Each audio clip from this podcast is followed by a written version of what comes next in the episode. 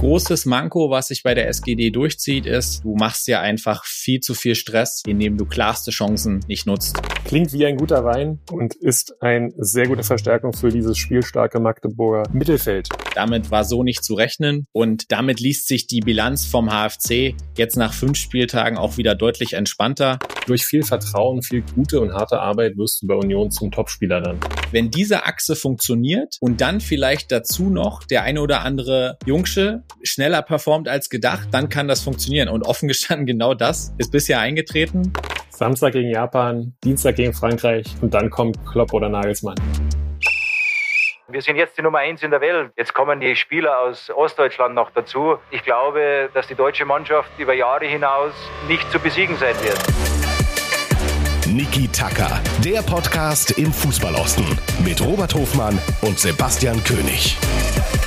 Es ist wieder Freitag, es ist wieder Niki Tacker Zeit. Mein Name ist Sebastian König und ich bin sehr, sehr froh, dass der Tippmaster des Ostens unter uns ist und heute bei mir Robi. Herzlich willkommen. Ja, vielen Dank für diese äh, nette Anmoderation nette Worte fallen dir ja nicht so leicht. Insofern freue ich mich sehr und sage Hallo aus Tel Aviv. Ja, also wir hatten ja schon verrückte Aufnahmen. Äh, ich glaube, Curaçao war bisher das weiteste, das werden wir so schnell auch nicht toppen. Und wir hatten äh, mal große Freude, als wir Timo Rost aus Abu Dhabi hatten. Aber Tel Aviv und Berlin-Brandenburg ist jetzt mal wieder eine neue Kombination. Aber scheint zu funktionieren. Es scheint zu funktionieren und wir können festhalten, die einzigen Probleme haben wir, wenn ein Teilnehmer von uns in Lindo Mark ist.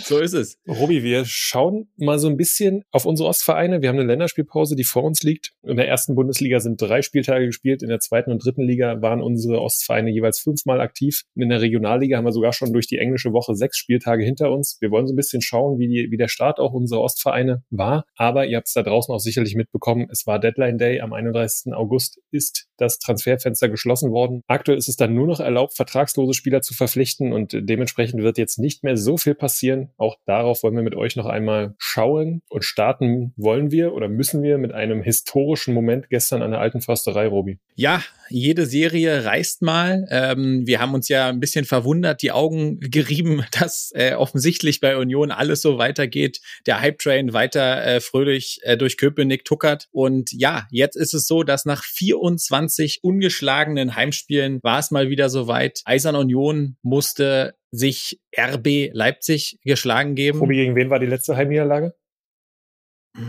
Ich würde sagen Borussia Dortmund. Ja, ist richtig. Ergebnis? Äh, ich würde, äh, weiß ich nicht, ich würde sagen im Februar irgendwann und dann 1 zu 2, 0 2, irgend sowas. Du bist ein Experte. Es war der 13. Februar 2022. Es war eine 0 zu 3 Niederlage sogar. Oh, derart deutlich. Ja, und jetzt gab's wieder ein 0 zu 3, also passender Übergang. Ich habe nach dem Spiel auch das Interview mit Urs Fischer gehört, der in seinem üblichen Schweizer Understatement äh, das Spiel locker runter analysiert hat und ähm, das finde ich sehr treffend gemacht hat. Er hat davon gesprochen, dass Rasenballsport phasenweise wohl die etwas bessere Klinge hatte. Also ja, 0-0 zur Halbzeit, relativ wenig Torchancen auf beiden Seiten. Und dann ist es am Ende vielleicht schon die etwas unglückliche oder sehr unglückliche, wenn auch berechte rote Karte für Volland und dann das Traumtor von Xavi Simmons, die dann, glaube ich, ähm, dazu geführt haben, dass das Brett, was es für Union zu bohren gab, ein bisschen dickes war. Ja, und Union hat ja, auch wenn du Urs Fischer angesprochen hast, im Kader aktuell ein bisschen was zu bohren. Ne? Da sind schon viele Ausfälle, jetzt auch dann gerade vorne Geraldo Becker, Aronson war gesperrt. Du hast dann schon auch mal wirklich federn lassen müssen. Kedira fehlt schon eine Weile und Union hat ganz interessant zum ersten Mal so ein bisschen das System auch umgestellt. Sie haben mit drei Leuten vorne agiert und äh, nur mit Kral und Leidouni im, im Zentrum gespielt und äh, war eine Veränderung. Es hat aber in der ersten Halbzeit aus meiner Sicht oder generell nicht an der Systemumstellung gelegen, sondern an einem auch sehr, sehr starken Gegner, der wenig zugelassen hat und äh, hinten raus dann äh, eiskalt die Chancen genutzt hat. Einfach mal ein Spiel, wo Union jetzt nicht komplett an der Leistungsgrenze war, nach meinem Befinden. RB ein richtig aufmerksames, ein richtig gutes Spiel gemacht hat, äh, speziell so in Person von Willi Orban war das für mich auffällig, der immer komplett aktiv war, der gefühlt verteidigt hat, als wäre er ein Union Dreierkettenspieler. Und dann hat Union auch ein Stück Qualität gefehlt und die hatte RB. Ja, und für mich ist ehrlicherweise auch überhaupt nichts groß passiert. Du kannst solche Spiele verlieren. Rasenballsport hat eben diese Unterschiedsspieler. Du hast eben die Defensivspieler angesprochen, aber in der Offensive ist natürlich auch Wahnsinn, ja. Simmons haut das Ding dann in den Knick, der übrigens Xavi genannt werden will, aber Xavi Simmons, wie auch immer. Ich habe in meiner Kicker-Elf war deswegen ein bisschen hin und her gerissen, ob ich mich jetzt äh, über ein Tor von RB freuen soll oder nicht. Und was sie dann in glaube ich, 127 Sekunden machen und auf zwei und auf 3-0 stellen, ist natürlich bockstark. Also was Cesco äh, da macht, wie Olmo das vorbereitet,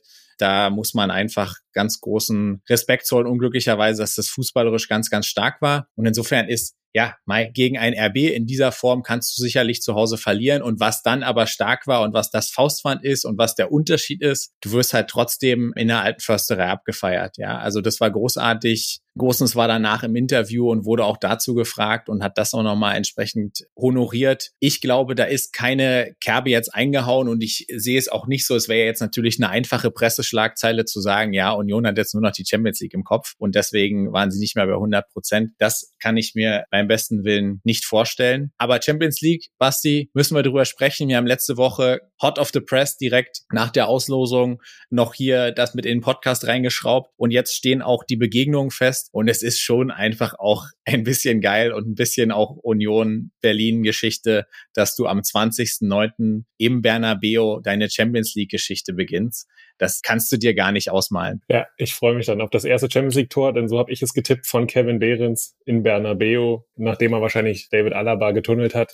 nee, wobei nach dem Tunnel kann man schwer köpfen, aber egal wie, es äh, wird passieren. Kevin Behrens wird im Bernabeu das erste Champions League Tor von Union Berlin schießen. Ja, was für eine Story. Geile Auslosung. Ob das jetzt sportlich so gut ist für Union in Madrid zu starten, ist, glaube ich, mal absolut zweitrangig danach. Das Heimspiel gegen Sporting Braga, also das erste Champions League Heimspiel der Geschichte. Und ich habe irgendwo einen ganz witzigen Post gesehen, da ging es dann darum, dass, glaube ich, Hertha im Dezember ein Heimspiel gegen Elversberg hat und eine Woche später Union Berlin das Heimspiel im gleichen Stadion gegen Real Madrid. Und das macht viel, viel Freude. Deswegen äh, über die Auslosung haben wir schon gesprochen ja, in Madrid zu starten, sensationell. Ja, und in der Champions League angekommen sind sicherlich auch die Transfers, die Union Berlin in diesem Transferfenster getätigt hat. Wir haben schon eigentlich über alle namenhaften Transfers hier gesprochen. Als wir das letzte Mal vor dem Mikro saßen, war Leonardo Bonucci noch nicht final final, aber so gut wie final. Es ist Wahnsinn. Du hast Bonucci verpflichtet, du hast Gosens verpflichtet, du hast Volland verpflichtet, du hast Toussaint verpflichtet, Aronson, Fofana, Kral. Also es war auf jeden Fall wahnsinnig viel los äh, an der alten Försterei. Basti, wie fällt denn deine erste Bilanz aus? Ohne Frage viel zu früh, gerade die Transfers, die dann zum Schluss gekommen sind, wie ein Bonucci, den ich schon mehrfach zum Weltmeister gemacht habe, obwohl er in Anführungsstrichen nur Europameister geworden ist. Also die Namen sind das eine, aber wie waren so deine bisherigen ersten Eindrücke? Also was man auch beobachtet hat bei Union-Transfers, sie, sie brauchen schon so ein bisschen auch Ruhe und ein, zwei Wochen, um dann zu funktionieren. So wird es, glaube ich, auch jetzt sein. So ist es beispielsweise dann auch bei Leiduni gewesen, der, glaube ich, im Winter kam und mittlerweile jetzt eine absolute Stammkraft ist. Also durch viel Vertrauen, viel gute und harte Arbeit wirst du bei Union zum Topspieler dann. Und das traue ich diesen Transfers zu. Fofana hat schon angedeutet, dass er eine erhebliche Verstärkung sein kann. Alex Kral hat das angedeutet, Toussaint noch verletzt. Aronson hat es noch nicht angedeutet für mich. Und wenn wir jetzt schauen auf die Spiele, die sie gewonnen haben, ja, okay, da war der, der Gosens Impact in, in Darmstadt sicherlich, aber ansonsten war, war ganz viel Kevin Behrens und ganz viel auch noch Geraldo Becker plus hinten die Dreierkette mit Döki, Diogo Leite und Robin Knoche. Plus ein muss mich revidieren, überragender Frederik Renault in, äh, in vielen Phasen diese, dieser Spiele auch. Also spannende Transfers, finde aber, dass sie aktuell getragen werden von dem Korsett, was sie letzte Saison auch stark gemacht hat. Ja, das ist ohne Frage so. Und ich glaube, dass es Union, das klingt jetzt ein bisschen perfide, aber die Verletzung von Geraldo Becker hat ihn, glaube ich, auch nochmal in die Karten gespielt, weil ich glaube, das schon ein entscheidender Faktor ist, warum er dann schlussendlich nicht gegangen ist. Wir sind ja alle davon ausgegangen, dass das passiert. Und jetzt ist was eingetreten, was Oliver Runert ja so auch vor ein paar Wochen bei Kicker Meets the Sohn gesagt hat. Für sie steht im Vordergrund, ihre Aufgaben zu machen. Und die machen sie weitestgehend losgelöst von den Abgängen, weil sie nicht erst dann reagieren wollen, wenn es eigentlich zu spät ist. Und jetzt hast du eigentlich ein absolutes Überangebot in der vordersten Front. Und ich bin sehr gespannt, wer sich dann am Ende des Tages ähm, da durchsetzen wird. Du hast natürlich Jordan Sibachö nochmal an Gladbach verliehen. Der war dann ohne Frage definitiv der eine zu viel. Aber du tanzt doch auf drei Hochzeiten. Robi, weißt du, woran man auch merkt, dass man alt wird? Leonardo Bonucci, ewig italienischer Stammspieler, uralter Sack gefühlt, hat schon alles gesehen. Und welcher Jahrgang? ja, ja, ich weiß, ich weiß. Ja, ja. 87, so wie wir. Kleine Randanekdote. Sehr schön.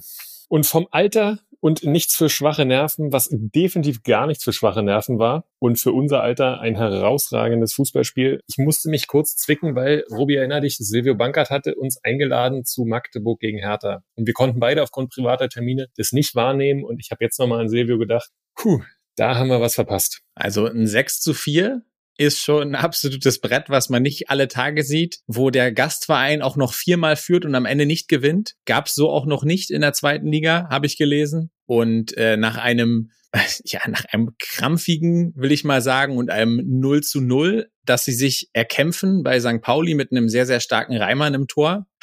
Jetzt diese Torexplosion, das Scheibenschießen vorne und hinten ja, also sagen wir es mal so, Magdeburg gibt einem schon so ein bisschen Rätsel auf. Sie sind unterm Strich unglaublich erfolgreich und äh, stehen äh, nach fünf Spieltagen auf Platz drei. Sie sind jetzt vorerst das Überraschungsteam der Liga, das Tusche hier angekündigt hat, dass ich auch ein Stück weit, wo ich ein Stück weit meine Chips drauf gesetzt habe. Aber dass sie derart gut durch die erste Saisonphase kommen, war vielleicht so auch nicht ganz abzusehen. Ich habe nicht damit gerechnet, dass Magdeburg jetzt äh, nach fünf Spieltagen auf Platz drei steht. Dass wir Fans sind von Christian Titz vom Magdeburger Fußball, keine Frage. Haben wir, haben wir nie ein Hehl draus gemacht und äh, stehen wir auch weiterhin zu. Ich glaube, am Samstag natürlich einmaliges Erlebnis für alle, die da waren. Lag natürlich auch viel an Hertha BSC, das muss man auch sagen. Aber wie es der erste FC Magdeburg macht, das ist sogar auch Toni Groß schon aufgefallen in seinem Podcast. Also den könnt ihr dann mal nach Niki Taka bitte hören. Einfach mal lupen hat er auch gesagt, der erste FC Magdeburg wird aufsteigen. Und wenn ein Weltmeister das sagt und wenn es der aktuell beste deutsche Fußballer sagt, dann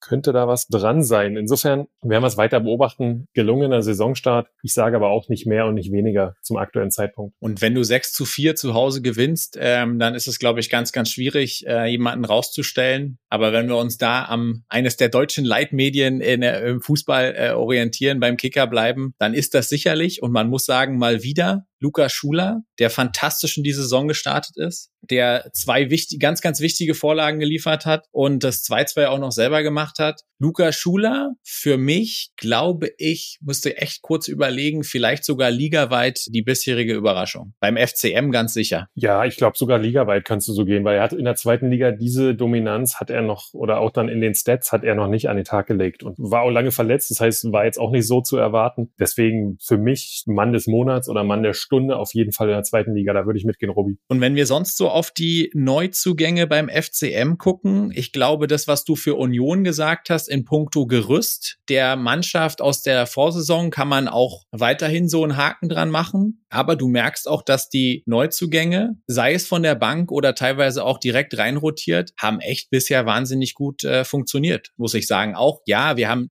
es ist offensichtlich, dass du einen Amo Arslan, wenn du vor der Saison drauf guckst, haben wir den natürlich als Königstransfer entsprechend deklariert. Das ist ja bisher noch nicht, aber es ist ja bisher halt auch deswegen noch nicht, weil er einfach in eine bockstarke äh, Magdeburger Mannschaft im Moment wirklich Schwierigkeiten hat, dort in die erste Elf zu rücken und bisher dann aber auch von der Bank aus performt hat und jetzt am Wochenende ja auch wieder den Deckel drauf macht, wie schon zuvor. Ja, und wenn wir aber auch auf die Abgangsseite schauen, ist mal ganz, ganz spannend, weil ich habe mich ehrlicherweise dabei erwischt. Also ich habe noch nicht einen Moment an Mo Quateng gedacht und gesagt, oh, das ist ja doof, dass der jetzt fehlt in Magdeburg. Ja, also auch das spricht für den Kader. Du hast Amo Aslan angesprochen, aber es gibt noch den einen oder anderen Spieler, der sich vielleicht schon mehr Spielzeit erhofft hat. Und wir nennen mal Jona Fabisch als Beispiel, der bisher nur in der Oberliga zum Einsatz kam, ja, die bisher Magdeburg abgeliefert haben. Die lassen keine Luft dran und dann gibt es auch keinen Grund, da was zu ändern. Deshalb äh, muss man sich damit harte Arbeit diesen Platz erkämpfen. Bisher, wenn man die Bilanz nimmt nach fünf Spieltagen, stärkster Neuzugang oder der, den man am ehesten als Stammspieler sehen würde,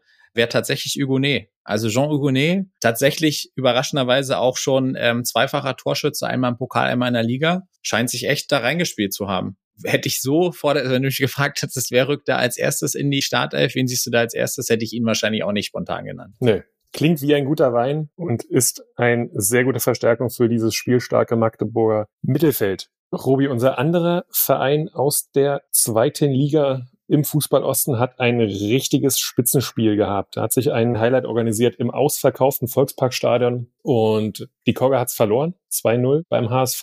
Hamburg schon beeindruckend souverän, Spiel aus meiner Sicht auch verdient, mit dem Ausgang auch verdient 2 0. Nicht viel passiert, kein schlechter Auftritt, aber das ist dann schon auch nochmal eine andere Liga, wo man gesehen hat, ich glaube, dass jetzt auch die Träumer, die vielleicht dachten, Hansa wird jetzt äh, lange oben mitspielen, da fehlt dann doch noch ein bisschen was, aber auch da bin ich ähnlich wie du bei der Union-Niederlage dabei. Gar nichts passiert, überhaupt nicht schlimm, geile Stimmung gewesen, munter putzen und äh, regenerieren in der Länderspielpause. Ja, wenn eins hängen bleibt, dann kannst du sagen, unglückliche Zeitpunkte für die Gegentore, kriegst eins direkt vor und direkt nach der Pause und dann ist natürlich auch so ein bisschen die Moral gebrochen. Aber wie du sagst, alle statistischen Werte haben ganz klar für den HSV gesprochen. Du kannst da verlieren. Der HSV ist in Normalform auch eine der besten Mannschaften der Liga, haben sich in den letzten Jahren auch häufig selber geschlagen. Also beim HSV werden wir in der Rückrunde wieder ganz genau hingucken müssen. Aber Stand jetzt, aktuelle Form, aktueller Kader, haben wir vorher gesagt, ist das eine ganz, ganz schwierige Aufgabe für Hansa. Der waren sie jetzt nicht gewachsen, aber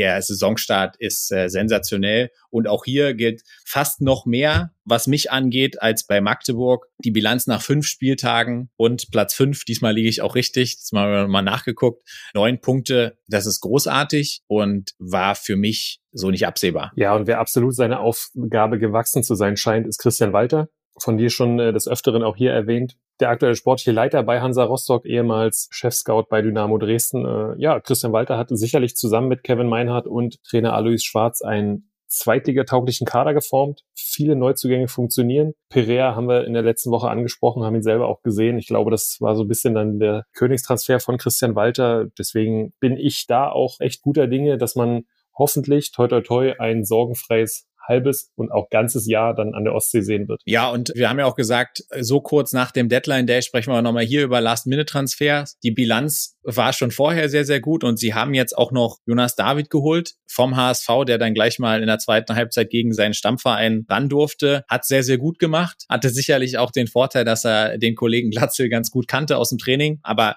auch wieder, ja, 2000er Jahrgang. Ich glaube, Hansa hat echt bisher viel richtig gemacht auf dem Transfermarkt. Wir hatten ja die Gelegenheit, uns äh, die Mannschaft auch mal vor Ort selber anzugucken im Ostseestadion, haben viel Körperlichkeit gesehen, haben nicht so wahnsinnig viel individuelle Klasse gesehen. Da ist ein Perea, der an einem guten Tag den Unterschied ausmachen kann. Pröger kann das vielleicht auch. Ansonsten ist das, glaube ich, viel Körperlichkeit, viel robustes Spiel und ja, sie stehen halt äh, taktisch auch gut und schauen wir mal, wie es nach der Länderspielpause weitergeht im FC Hansa. Und worauf wir auch natürlich sehr, sehr gerne schauen mit euch da draußen, das ist die aktuelle Drittligatabelle. Wir haben schon relativ früh mal den einen oder anderen Saisonabbruch gefordert, weil unsere Vereine im Osten oben waren. Wenn wir jetzt aber mal im Ernst auf die dritte Liga schauen, haben wir unsere beiden sächsischen Vereine ganz, ganz vorne. Dresden erster, Aue zweiter. Wer hätte das gedacht? Also der Platz eins, das sage ich jetzt, da setze ich mal komplett meine schwarz-gelbe Brille ab und orientiere mich mal auch an den Prognosen. Das ist jetzt nicht die allergrößte Überraschung, dass Dynamo äh, dort oben anzufinden ist. Dass es so früh passiert, ist schon eine Überraschung für mich. Ja,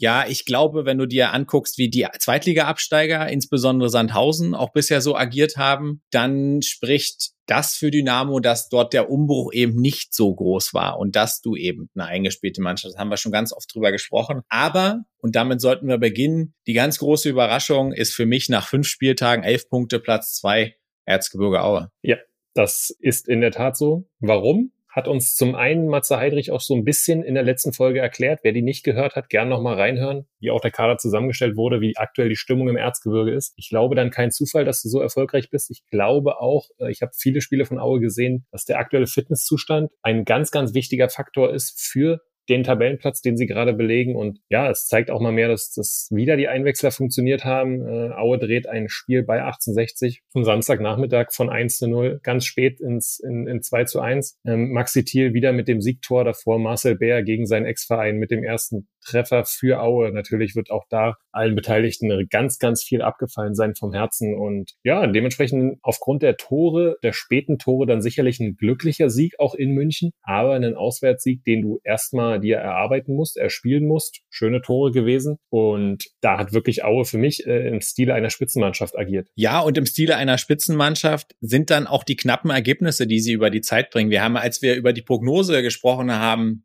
waren wir offensichtlich ahnungslos. Ja, ahnungslos würde ich nicht sagen. Wir sagen vielleicht mal einen Hauch zu pessimistisch. Und wir wissen ja auch, äh, abgerechnet wird zum Schluss. Aber wir haben gesagt, das kann mit Aue nur dann funktionieren, wenn die Achse der älteren Spieler Mennel, Stefaniak vielleicht weiter vorne, dann Königstransfer Bär, Dann du hast schon ganz oft Chikora gelobt auf der 6. Wenn diese Achse funktioniert und dann vielleicht dazu noch der eine oder andere Jungsche schneller performt als gedacht, dann kann das funktionieren. Und offen gestanden, genau das ist bisher eingetreten. Ja, fünf Spieltage, viel zu früh, um eine, eine valide Bilanz zu ziehen. Aber das ist schon stark. Vor allen Dingen mental ist das halt stark, wenn du es anguckst. Die haben dreimal gewonnen, dreimal mit jeweils einem Torabstand und auch dreimal mit sehr, sehr späten Toren. Darüber haben wir ausführlich mit Matze in der vergangenen Woche gesprochen. Das ist schon interessant. Es ist nur noch ein bisschen hin. Wir werden dazu noch in der, in der kommenden Folge dann sprechen. Aber richtig lustig wird's dann auch nach der Länderspielpause. Dann geht's nämlich am äh, Sonntag gegen den HFC. Und damit sind wir angekommen in Halle an der Saale. Wir wollten sie letzte Woche zum Sorgenkind im Fußball Osten. Du wolltest sie zum Sorgenkind machen. Nehme ich auf meine Kappe und wahrscheinlich musste man sie so ein bisschen jinxen, also ein bisschen kitzeln. Äh, dann gab es am Sonntag einen Auftritt gegen den SV Sandhausen. Du hast den Zweitliga-Absteiger angesprochen, von Markus Anfang zum großen Titelfavoriten erklärt. Aber der Hallische FC und vor allem Thünay Dennis haben den SV Sandhausen mal richtig abblitzen lassen. 4 zu 1 Sieg, tolle Stimmung, toller Fußballsonntag. Aber ich sage auch, wer das Spiel gesehen hat, äh, Sandhausen geht in Führung und dann macht Timur Geiret den Ausgleich, in dem der Torwart in bester Fehlermanier wirklich den Ball durchrutschen lässt. Äh, das ist dann der Gamechanger. Auch immer schwierig für eine Mannschaft, kann das selber nachempfinden, wenn du ganz viel richtig machst und auf einmal steht es 1-1, weil der Torwart einen reinlässt. Äh, musst du halten. Dieses Momentum hat Halle genutzt und äh, dann auch durch Standardstärke und ein herausragendes 3 zu 1 von Thüner Dennis. Schaut euch das gerne nochmal an. Freistoß aus 25 Metern, sensationell. Also das war dann äh, verdienter Heimsieg mit dem Knackpunkt sicherlich des 1-1 und dem Torwartfehler. Ja, den kriegst du auch kurz vor der Pause. Bis dahin ähm, haben, sah das nicht so danach aus, wie das Endergebnis dann hätte sein können. Und die zweite Halbzeit war dann nichts anderes als bockstark. Und äh, man muss fast sagen, dass Sandhausen mit dem 4-1 noch gut bedient war. Es gab noch ein, respektive zwei Chancen, relativ klare Möglichkeiten. Aber hab ich, und das gebe ich auch zu, ja, du hast die letzte Woche so ein bisschen zum äh, Sorgenkind gemacht, aber dass sie zu Hause Sandhausen 4-1 wegblasen, damit war so nicht zu rechnen. Und damit liest sich die Bilanz vom HFC jetzt nach fünf Spieltagen auch wieder deutlich entspannter hast zwar eine negative Tordifferenz, weil du zum Beispiel böse von Ingolstadt verprügelt worden bist, aber da ist jetzt mit sieben Punkten nach fünf Spielen alles auf grün. Stand jetzt. Ja, und noch viel grüner, Robi, ist es nur in Elbflorenz. So sieht's aus. In, in Elbflorenz äh, sieht aktuell alles, alles ganz gut aus. Platz eins, zwölf Punkte nach fünf Spielen und bis auf den etwas unglücklichen Auftritt und die verdiente Niederlage in Sandhausen gewinnst du viermal, aber, und jetzt hebe ich den mahnenden Finger, großes Manko, was sich bei der SGD durchzieht, ist, du machst ja einfach viel zu viel Stress, indem du klarste Chancen nicht nutzt. Und das hast du wirklich jede Woche gehabt. Jede Woche mindestens noch ein, zwei hundert Prozenter, die du liegen lässt. Jetzt kannst du auch sagen, hey, pass auf, ein gutes Pferd. Und wenn das für die Liga reicht, ja dann gerne. Aber ich glaube, dass sich das irgendwann rächt. Aber eine ganz positive Komponente, die wir herausstellen müssen für den Heimsieg am Wochenende gegen Ingolstadt, endlich hilft ja auch der breite Kader. Und es haben zwei Jungs getroffen, die vorher noch nicht so in Erscheinung äh, getreten sind, mit Panagiotis Lachraudimos ja, er war schon länger wieder da, aber hey, lange, lange verletzt, kommt als Joker, macht es 1-0 und ähm, Manuel Scheffler macht hinten raus den Deckel drauf. Und das zeigt doch, dass die Breite im Kader der SGD durchaus helfen kann. Du hast es angesprochen, Vlachodimos äh, vergibt noch einen absoluten Riesen mhm. in Frank Mill-Manier aufs wirklich leere Tor. Habt ihr sicherlich schon in äh, irgendeinem Snippet mal gesehen. Und ja, das ist auch für mich auffällig gewesen, dass natürlich du jetzt dann auch Wechselspieler hast, die dir was geben und grundsätzlich die wichtigen Spieler, bis auf Kevin Ehlers jetzt vielleicht, den du aber ersetzen kannst aus meiner Sicht, äh, auch die wichtigen Spieler gesund sind aktuell und Markus Anfang da auch viele Stammspieler bauen kann. Glaubst du, dass sie das Spiel auch so souverän gewinnen, wenn es 11 gegen 11 weitergeht? Denn da gab es ja zwischen Kutschke und Fröde ein Techtelmechtel. Ja, das ist ein guter Punkt. Das hilft dir natürlich am Ende des Tages. Ich sage aber auch die großen Chancen, die ich angesprochen habe, nicht das Ding von Panna, aber die anderen Sachen, die am Anfang schon kamen, das war auch noch in Überzahl der Fall. Das heißt, sie waren auch schon Überzahl die bessere Mannschaft, aber musst du da eine rote Karte geben? Kann der Linienrichter das von außen überhaupt sehen? Ich muss ehrlicherweise sagen, dass Dynamo schon das zweite Mal im Heimspiel diese Saison Glück hat, dass der Gegenspieler eine rote Karte äh, bekommt. Das war schon gegen Bielefeld. Für mich keine ganz klare rote Karte. Jetzt haben wir es wieder. Es war zumindest mal undurchsichtig. Und man weiß ja auch, dass Zweikämpfe mit Stefan Kutschke nicht vergnügungssteuerpflichtig sind. Und ich habe auch in den Wiederholungen beim MDR oder bei Magenta, ich konnte mir keinen wirklichen Reim daraus machen, ob das jetzt zwingend einen Platzverweis nach sich ziehen musste. Und dann ist es ein bisschen hypothetisch. Oftmals ist es ja dann schwieriger, gegen eine Mannschaft zu spielen, die in Unterzahl ist. Geschadet hat es jetzt sicherlich nicht, gerade um dann hinten raus den Deckel drauf zu machen. Ich habe gesagt, Spiel mit dem Feuer und als ich gesehen habe, ich glaube in der 85. Minute wurde Paco Testro eingewechselt. Mhm.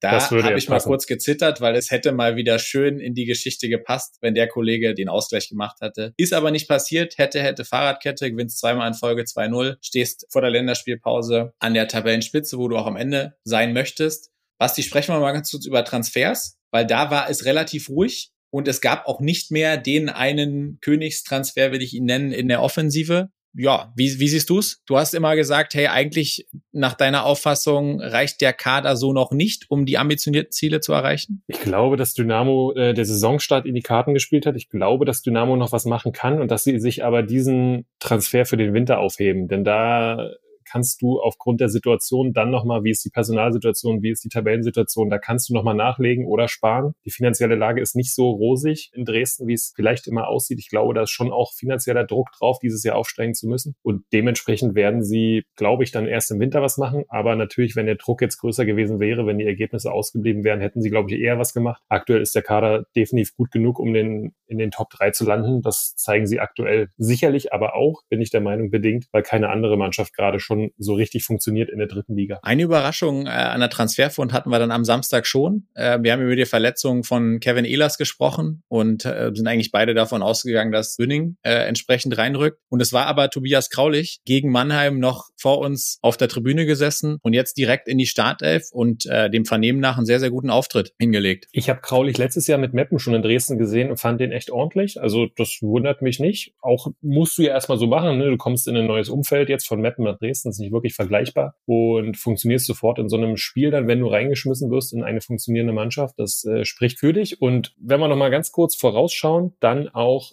der Fakt Dresden jetzt in Lübeck, Aue gegen Halle und danach kommt es vielleicht ja sogar eins gegen zwei zum Sachsen-Duell. Ist noch ein bisschen hin, aber ich bin da schon ein bisschen heiß drauf. Dresden gegen Aue, Sonntag, 24. September, 19.30 Uhr, dann unter Flutlicht im Rudolf-Habich-Stadion. Uah, das wird mal ein Spiel. Haben wir auf jeden Fall was, auf was wir uns gemeinsam freuen können und ihr da draußen auch. Und wo wir auch schon viele sehr, sehr gute Spiele, spannende Spiele gesehen haben, war in der Regionalliga Nordost. Basti hat's gesagt, in der Regionalliga Nordost sogar schon sechs Spiele rum mal an die Seite gestellt. Was ist für dich die größte Überraschung, wenn du auf sechs Spieltage Regionalliga Nordost guckst? Die Ausgeglichenheit ist nicht die Überraschung, aber das war ja auch nicht die Frage. Man muss sicherlich, und wenn wir da auf unsere Tipps auch nochmal schauen, ist die Überraschung äh, Hertha BSC. Denn das habe ich so nicht erwartet, dass die Hertha Bubis so viele Punkte holen. Jetzt haben sie zwar auch das erste Mal verloren in Eilenburg, aber der Saisonstart der Mannschaft von Stefan Schmidt war dann schon nicht zu erwarten. Wie sieht's bei dir aus? Ich würde auch noch Babelsberg 03 äh, anführen, zwischendurch mal sogar mal Tabellenführer und äh, jetzt mal im Karl-Liebknecht-Stadion sehr, sehr ordentlich die Lok weggefiedelt und aktuell ein Punkt hinter Spitzenreiter Erfurt auf Platz vier. Ich habe ihm letztes Jahr schon mehr zugetraut, als dann am Ende in der Endabrechnung drin war. Freut mich auch ein bisschen. Babelsberg gucke ich mir mal gerne an. Karl-Liebknecht-Stadion immer auch einen Besuch wert. Das sticht sicherlich heraus und vermeintlich ist dann natürlich auch der Greifswalder FC mit 14 Punkten aus jetzt sechs Spielen immer noch ungeschlagen. Auch eine Überraschung, auch wenn ich immer gesagt habe, das ist eine Frage der Zeit, dass der GFC da vorne reinrückt. Stimmt, Robi, Greifswald kann man auf jeden Fall noch nennen, wenn man über die positiven Überraschungen spricht. Ihr und auch, glaube Toni Wachsmuth hatte es auch so ein bisschen angedeutet, dass er da äh, viel, viel Potenzial sieht. Auch die Minimalisten der Liga Torverhältnis von 8 zu 3, also sehr defensiv stark, hatten auch schon wirklich schwierige Gegner, ja, haben bei Lok gewonnen, haben gegen den BFC schon gespielt und da 14 Punkte aktuell noch ungeschlagen. Also beeindruckende Performance der Mannschaft von Lars Fuchs, muss man definitiv so sagen. Bei Babelsberg können wir uns ein Jahr zurückerinnern. Da war es ein ganz, ganz ähnlicher Fakt. Babelsberg sogar lange da wirklich auch vorne gewesen. Acht bis zehn Spiele, glaube ich. Mannschaft von Markus Ziesche, also Saisonstart kann er definitiv und können die Jungs vom Kiez am vergangenen Sonntag beeindruckende Leistung gegen Lok. Das hast du angesprochen. Das war äh, ein filmreifer Auftritt in Babelsberg.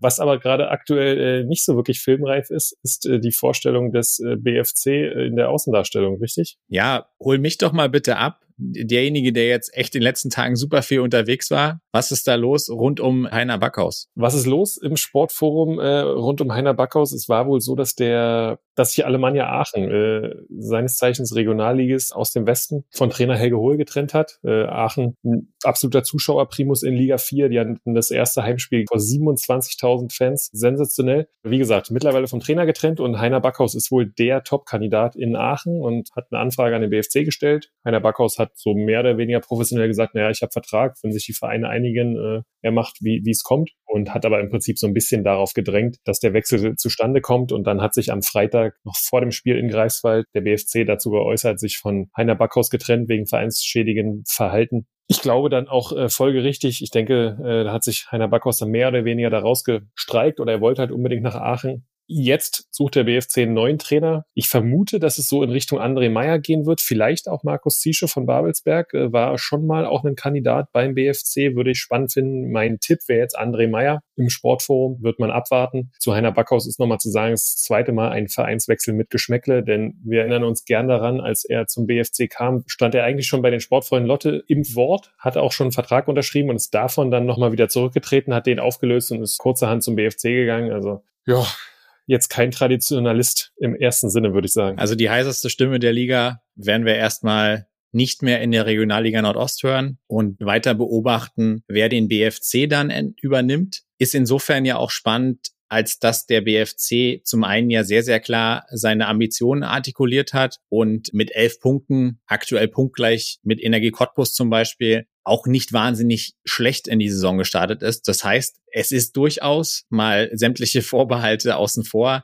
ein attraktives Los, was du derzeit als Trainer da übernehmen kannst. Fand die Namen, die du uns in den Ring geworfen hast, sehr, sehr spannend und bin gespannt, ob es einer von denen tatsächlich dann auch auch werden wird. Ich habe dich nach den positiven Überraschungen gefragt äh, nach sechs Spieltagen. Was sind für dich die negativen Überraschungen? Wenn man auf die ganze Tabelle blickt, dann muss man sicherlich Karl Jena und den Chemnitzer FC dazu nehmen. Ich glaube, von Jena hatten wir uns alle mehr erwartet, du und äh, Toni speziell. Ich glaube, dass Chemnitz ein schweres Jahr voraussteht, hatten wir auch vorhergesagt. Ja, wir haben sie beide auf Platz 11 getippt. Wenn wir jetzt aber auf die aktuelle Tabelle schauen, dann stehen da zwei Punkte und Platz 17 zu Buche. Und das ist dann schon auch alarmierend, glaube ich. Und boah, so hätte ich es nicht erwartet. Und das sind so ein bisschen meine negative Überraschungen. Bei Jena gehst du sicherlich mit, Robi. Was hast du noch? Ja, die beiden stechen halt heraus, weil wir wussten, dass Zwickau nach dem Monsterumbruch und nach den klammen Kassen später nochmal drauf zu sprechen, ähm, es schwierig haben wird. Die haben jetzt, glaube ich, gerade sehr, sehr wichtige drei Punkte geholt äh, gegen die Zweitvertretung vom FC Hansa. Und ansonsten ist es in der Tat so, dass ähm, zum einen Chemnitz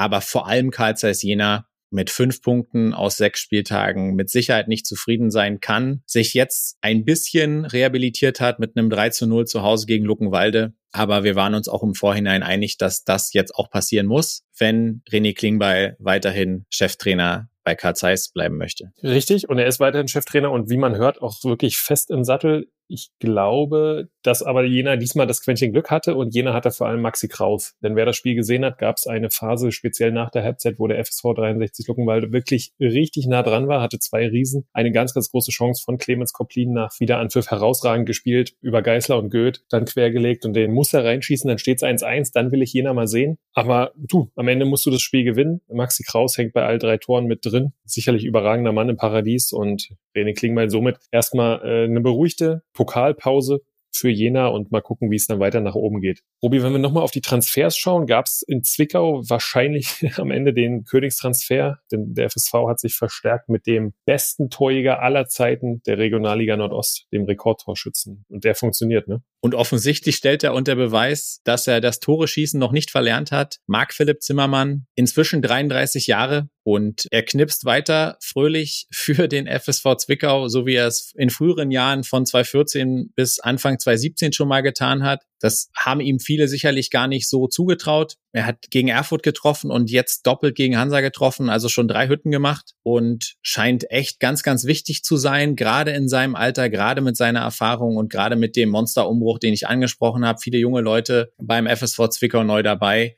Und ich glaube, ähm, Vielleicht sogar, wenn man jetzt mal Davy Frick außen vornehmen, vielleicht so ein, wie so ein zweiter verlängerter Arm für Rico Schmidt. Ja, und vielleicht ja sogar auch Kapitän im nächsten Spiel, denn Davy Frick hat sich äh, mal zwei Wochen Urlaub gegönnt. Hatte wahrscheinlich schon gebucht, irgendwie noch eine Woche nach dem Pokal. Hat sich aber auch größte Mühe gegeben. Also die rote Karte, die war relativ zweifelsfrei. Oh, fand ich auch schon wieder sympathisch, wie er dann einfach die Binde abmacht, äh, die seinem Kumpel gibt und sagt, ja, okay, also er wusste genau, dass er da zu spät kam. Ich glaube, gar keine böse Absicht, aber es hat einfach mal richtig gescheppert am Mittelkreis. Umso schöner dann immer bei sowas, äh, wenn die eigene Mannschaft dann noch, dann noch gewinnt. Sehr zum Leidwesen der Hansa Reserve, die aus meiner Sicht ein gutes Auswärtsspiel gemacht hat und mindestens einen Punkt in Zwickau verdient hätte. Ganz kurz bei Hansa 2, weil wir sind bei Hansa ja auch über Transfers ein bisschen drüber gehuscht und haben natürlich auch vorrangig auf die Zugangsseite geguckt. Es gab aber last minute noch zwei Abgänge und ich glaube, dass diese Abgänge vorrangig der Zweitvertretung richtig wehtun werden. Pascal Breyer hat sich dann kurz vor Toreschluss noch dem VfB Lübeck angeschlossen, obwohl er gerade erst verlängert hatte, weil er dann, glaube ich, auch gesagt hat, hey, ich möchte schon gerne nochmal dritte Liga spielen. Ich habe dritte Liga noch im Tank, zweite Liga, in dem Kader werde ich wahrscheinlich wenig auftauchen. Und zum zweiten Till, ebenfalls noch gewechselt, den ich in Erinnerung habe mit einer sehr, sehr schönen Hütte zu Hause gegen Cottbus. Und das sind schon zwei Spieler im erweiterten Zweitligakader,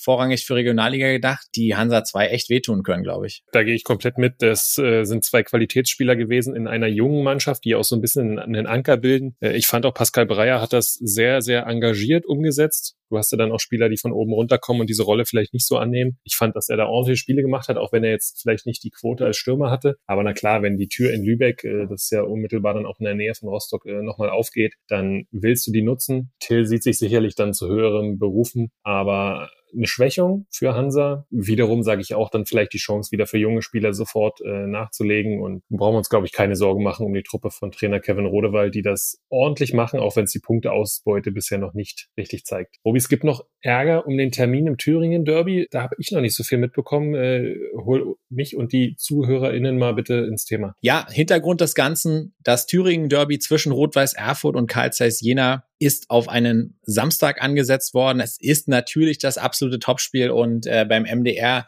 leckt man sich natürlich auch die Finger danach und freut sich auch, das zu übertragen. Der Haken an der Sache ist nur, dass das nicht gerade ein Vorteil ist für die Klammkassen der Vereine im Fußballosten. Die würden ja denken, hey, ist doch super und man hat mehr Aufmerksamkeit und so weiter.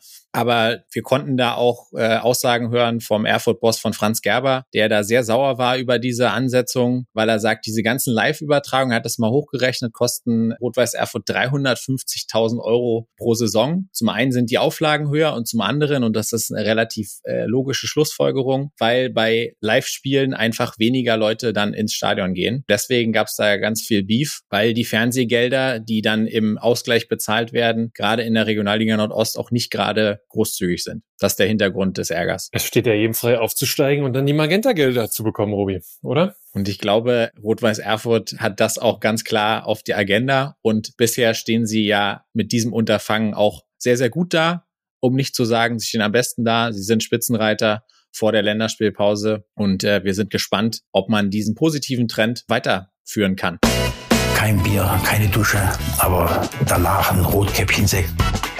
Basti, was war sonst noch so? Und ich möchte gerne starten mit einer Frage, die mich schon ein bisschen länger umtreibt, wo ich einfach deine Meinung gerne äh, hätte. Und zwar in der dritten Liga, ist jetzt nicht ein explizites Ostthema, haben wir gerade mit Pfeiffer in Lübeck und Unterberger in Haching zwei Trainer ohne Lizenz. Und ich krieg's ja bei dir immer mit, du gerade der A-Plus-Lizenz am Ackern bist und wie viel Blutschweiß und Tränen da auch reinwandern. Wie denkt man über die beiden Trainer, die aktuell ohne Lizenz agieren? Und dann gibt's ja auch noch ein, ein Statement aus Haching von Manny Schwabel, der ja gerne mal polarisiert, der gesagt hat, ja, er hat dem Unterberger sein Wort gegeben, dass er hier trainiert und er ist auch gerne bereit, die dann auferlegte Strafe zu zahlen. Aber zurück zu meiner Ursprungsfrage, Basti, wie denkst du dazu? Ja, Robi, das ist natürlich ein sehr, sehr polarisierendes Thema, was mich dann oder uns im Kurs dann auch immer mal diskutieren lässt. Es gibt diese Auflagen und die sind natürlich auch auf der einen Seite einzuhalten. Das sind Regeln und äh, jeder hat ja so eine gewisse Zielsetzung dann auch und wenn man sich dann halt äh, zu spät oder vielleicht auch gar nicht um seine Lizenzen kümmert, dann ist man halt limitiert.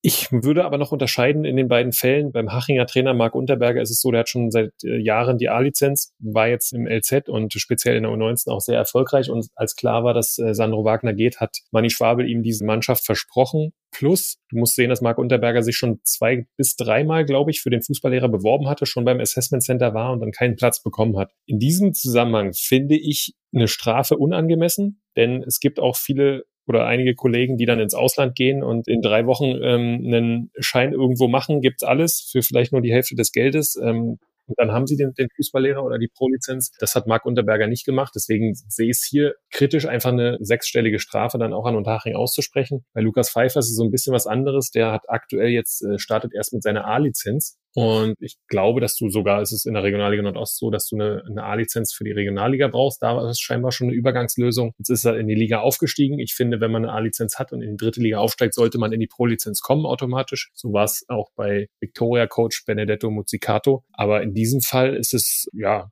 da, da sehe ich jetzt auch eine Strafe dann schon für angemessen. Und da war der junge Mann, der sicherlich ein Top-Trainer ist, ja, für 32 äh, die Mannschaft, also so ein Verein wie Lübeck in die dritte Liga zu führen, aller Ehren wert. Aber ja, die Lizenzausbildung hat er dann stiefmütterlich behandelt und wird jetzt da irgendwie versuchen, dann, dann durchzukommen. Aber das hätte aus meiner Sicht verhindert werden müssen, auch vom Verein. Ja, für mich ist dann auch so ein bisschen, wenn du als Verband viel in die Trainer investierst, vermeintlich, und dann auch das Lizenzkonzept auch revolutionierst, dann führst du es ja ein bisschen ad absurdum, wenn du sagst, na ja, aber links und rechts sind dann eigentlich schon immer noch genügend Schlupflöcher, um auch ohne die Lizenzen dahin zu kommen. Und ich finde, es wird dann auch den Leuten wie dir dann nicht gerecht, die eben da viel Arbeit reinstecken. Also ich bin gespannt, wie sich das entsprechend ähm, weiterentwickelt im Saisonverlauf. Robi, was hast du noch gefunden? Was ich noch gefunden habe, ist eine Statue eine Statue für Ede Geier in Cottbus. Packen es euch mal in die Show Notes. Aber ja, tatsächlich, äh, ich kann mich entsinnen, dass es in Dresden, äh, du weißt es, Basti, da gibt's ja diese Ehrenspielführer, die dort entsprechend im Stadion sehr, sehr groß hängen gab es viel Diskussion um Ede Geier und äh, das hängt vorrangig mit seiner politischen Vergangenheit zusammen. Aber in Cottbus hat er sich ohne Frage ein Denkmal verdient und jetzt auch bekommen. Es gibt jetzt seit kurzem eine Statue von Ede Geier am Stadion der Freundschaft. Die gibt es, war sehr überraschend ähm, am Rande des Open Airs von Alexander Knappe, der ein Konzert im Stadion gegeben hat, wurde diese Statue enthüllt. Sieht auch gut aus, wirklich, muss ich sagen. Ist gelungen. Ede Geier war auch selbst vor Ort. Große Ehre, ich glaube auch vollkommen äh, verdient, denn er wird immer der sein, der zuerst Energie Cottbus in die Bundesliga geführt hat, äh, der sie dort gehalten hat und der aus diesem Fußballstandort Cottbus wirklich eine deutschlandweit bekannte Stadt gemacht hat. Dementsprechend hat er das absolut verdient. Ich glaube, es ist noch gar nicht ganz genau geklärt, wo, wo die Statue hinkommt, ob vors Stadion oder jetzt ins Museum. Denn da gibt's auch einen ganz Verrückten, der das Energiemuseum betreibt, wo wirklich tausende Ausstellungsstücke drin sind. Wahnsinnssache. Mal gucken, ob die Statue dann wirklich da landet oder vorm Stadion. Sieht auf jeden Fall gut aus und hat Ede Geier, glaube ich, sehr, sehr gut gefallen am Samstag. Was uns auch sehr gut gefallen hat und was wir über die vergangenen Wochen mehrfach begleitet haben, ist die Faninitiative, die Crowdfunding-Initiative des FSV Zwickau. Fußball gehört den Fans. Das hat sehr, sehr weite Kreise gezogen. Es ist eigentlich kein Fußballwochenende vergangen, wo wir kein Banner irgendwo gesehen haben. Es hat sogar internationale Kreise gezogen. Es ist eine wahnsinnig tolle Aktion. Wir hatten vor ein paar Wochen auch äh, Rüdiger Harzer, eine der Initiatoren bei uns zu Gast. Und sie haben das Unglaubliche möglich gemacht. Diese Woche haben sie tatsächlich die magische Schallmauer und das Funding-Ziel von 500.000 Euro erreicht. Das ist äh, gar nicht in Worte zu fassen und äh, auch in Zwickau ist man wahnsinnig überwältigt davon. Wirklich eine ganz, ganz starke Aktion. Falls ihr davon noch nicht mitbekommen habt, Schaut's euch gerne mal an. Wir packen euch nochmal den Link dazu in die Show Notes. Am Sonntag endet die Aktion. Bis dahin könnt ihr noch aktiv werden und auch spenden. Wir haben uns ja auch mit einem kleinen Beitrag entsprechend beteiligt und wie bereits angekündigt, wir haben ein Niki für euch erstanden der Aktion, was wir hier auch verlosen, äh, sobald es vorliegt. Und ja, Grüße gehen raus an Rüdiger Harzer, der uns auch freundlicherweise eingeladen hat, weil man bleibt auch kreativ und wird am heutigen Freitag die ganze Aktion mit einem glorreichen Abschluss feiern. Und es wird den sogenannten E5 Kurvenchor geben. Ein ganz besonderes Konzert mit Liedern aus der Kurve für die Menschen aus der Kurve. Also wirklich eine ganz, ganz coole Aktion. Zieht's euch mal rein und äh, wir werden den Weg auf jeden Fall weiter begleiten. Ist, glaube ich, etwas, was es so im Fußball in Deutschland noch nicht gegeben hat und was, glaube ich, sinnbildlich sein kann oder ein Vorbild sein kann, vielleicht für viele andere Orte. Also Gratulation nochmal an alle, die an dieser Aktion beteiligt waren und äh, für euch nochmal der Aufruf. Schaut's euch gerne mal an in den Show Notes. Sehr, sehr coole Aktion. Robi, ich habe noch was Cooles entdeckt und zwar, dass beim 1. FC Köln aktuell drei sächsische Torhüter das Torwarttrio bilden. Auch nicht selbstverständlich beim FC. Wir haben den FC letzte Woche thematisiert um Flo Wirz und Matze Heidrich. Jonas Nickisch, geboren in Dresden, kam über die RB-Jugend jetzt als dritter Torwart, spielt vornehmlich in der U23. Ja, und oben gibt's das Duo Marvin Schwebe, Philipp Pentke. Schwebe gebürtig zwar aus Hessen, aber dann lange Zeit bei Dynamo Dresden gespielt. Ähm, ja, und Philipp Pentke ist aus Freiberg und war, so kenne ich ihn auch noch lange Zeit beim Chemnitzer FC. Also drei Sachsen hüten das Geisbock-Tor. Und dann haben wir zum Schluss noch wie wir es ganz gerne mal tun, äh, die eine oder andere äh, Empfehlung. Und äh, diesmal wollen wir auch äh, euch ans Herz legen. Und Basti, du hast, glaube ich, auch schon komplett gesehen. Eine Doku zu 60 Jahre Bundesliga kommentiert von Belareti. Habe ich gesehen, musst du gucken, äh, auch für euch da draußen ist sehr kurzweilig, äh, viele schöne Tore, paar Geschichten um die Bundesliga und äh, dazu die Stimme von Belareti ab und zu. Das hat Bock gemacht und äh, gab nicht mal zu Hause Ärger von der Mitschauerin. das ist immer ein gutes Zeichen auch äh, für die Qualität der Dokumentation und mit der Qualität der Dokumentation haben wir auch einen fantastischen Übergang gefunden zu dem Ende der äh, heutigen Folge. Basti, aber ich möchte dich trotzdem noch mal kurz fragen. Wir haben es gesagt, es steht die Länderspielpause an und äh, die deutsche Nationalmannschaft, die viel gescholtene deutsche Nationalmannschaft, wo jetzt auch am heutigen Freitag die Amazon Prime äh, Doku rausgekommen ist über den nicht ganz so wahnsinnig erfolgreichen Auftritt der deutschen Nationalmannschaft bei der Fußball-Weltmeisterschaft 2022, spielt am morgigen Samstag gegen Japan und dann am Dienstag in Dortmund gegen Frankreich. Ich möchte einfach noch mal kurz hören, Basti, was glaubst du, wo stehen wir? Wie werden die Länderspiele ausfallen? Samstag gegen Japan, Dienstag gegen Frankreich und dann kommt Klopp oder Nagelsmann.